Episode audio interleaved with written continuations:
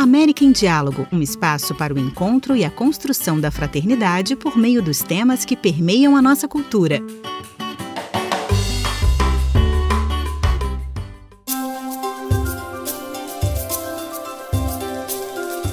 Bem-vindos a este podcast por meio do qual, da República Oriental do Uruguai, lhes apresentamos aspectos ligados à ecologia e uma experiência que se impõe nesses novos tempos, o ecoturismo.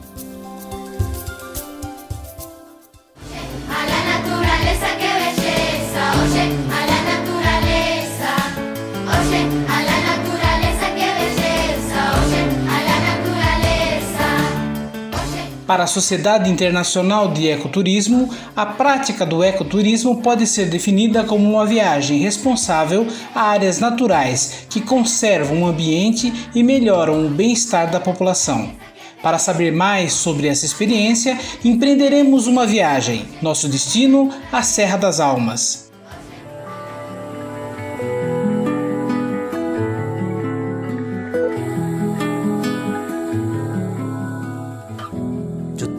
Formação Serra das Almas é o centro do Cerro Pão de Açúcar, que possui uma vista muito bonita sobre a paisagem da região leste do Uruguai.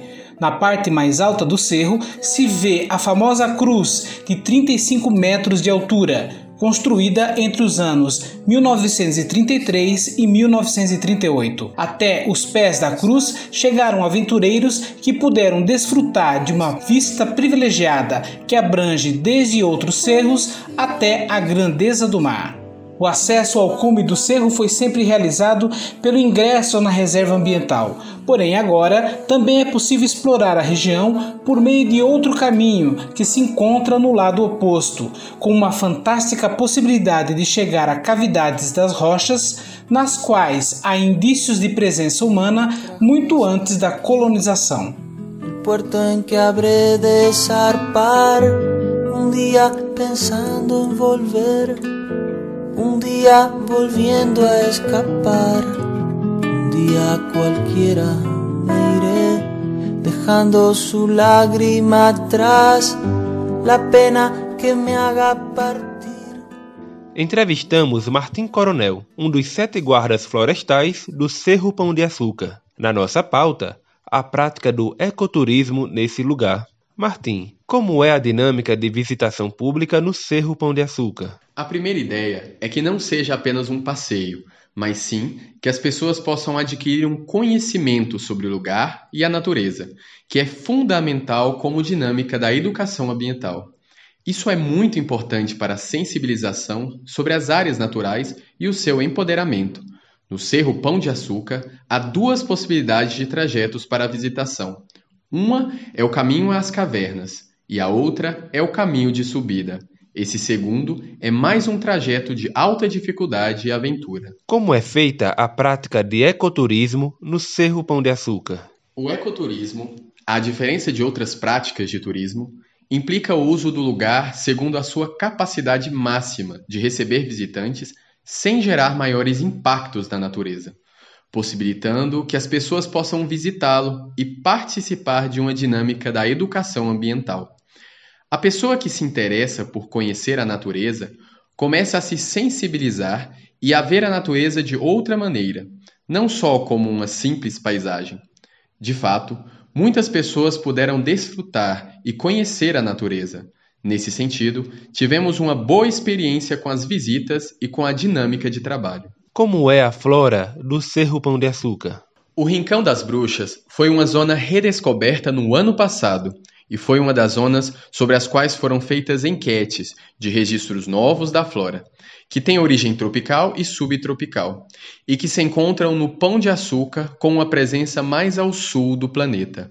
Parece que existe certa pressão imobiliária que está afetando o Cerro Pão de Açúcar. O que o senhor pode nos dizer sobre isso? Sim, hoje em dia, a maior pressão que o Cerro está sofrendo é a pressão imobiliária da região essa é uma zona muito valorizada para chácaras turísticas por conta da paisagem das serras e do mar.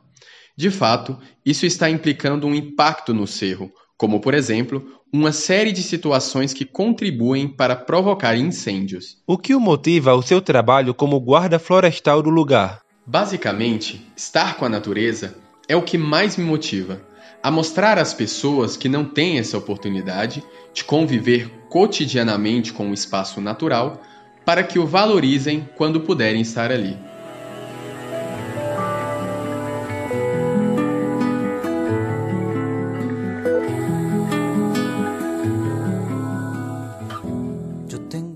Falamos com Florência De Carli sobre ecologia e sobre o livro recentemente publicado O Sonho de Francisco, Manual de Ecologia Integral, de Luca Fiorani, um físico italiano, promotor da ecologia e coordenador da rede EcoOne, a qual Florência pertence. Sou egressa da Universidade da República do Uruguai, UDELAR, onde me formei em Química Farmacêutica. Depois me aprofundei bastante nessa área Fiz uma pesquisa de doutorado em bioquímica sobre as novas técnicas de química verde, uma nova abordagem que leva em conta justamente o impacto da química na natureza. O momento atual da humanidade requer que pesquisemos e façamos todo o possível para não seguir agredindo a natureza como acontece hoje. Nesse sentido, para mim, foi fundamental poder integrar-se a um grupo internacional que se chama EcoOne, e que aqui na América do Sul também chamamos de EcoUno. Esse grupo é formado por profissionais de diferentes disciplinas e abordagens que buscam a se ajudar e ajudar as pessoas em geral a viver uma ecologia que, segundo o termo cunhado pelo Papa Francisco, seja uma ecologia integral, ou seja, que compreenda todas as diversas atividades do ser humano.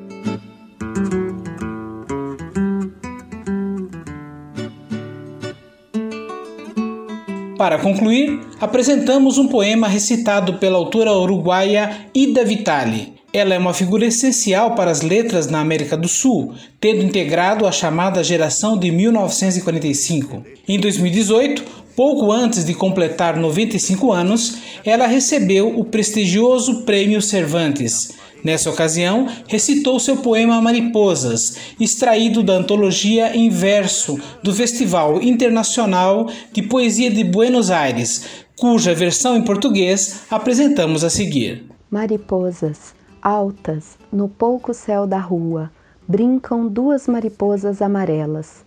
Criam sobre o semáforo serial o imprevisto espaço, luz livre até o alto, luz que ninguém viu a nada obriga, propõe a distração terrestre, chamam até um lugar, paralogismo ou paraíso, de onde sem dúvida voltaremos a merecer um céu. Mariposas. Desde el pie, la fogata desde el pie.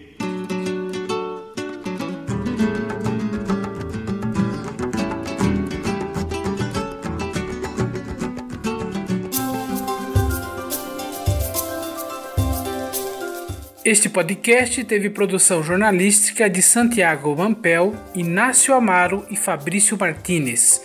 A versão em português é de Luiz Henrique Marques. Vozes brasileiras: Luiz Henrique Marques, Lucas Oliveira, Murilo Oliveira Barbosa e Natália Carioca Staff.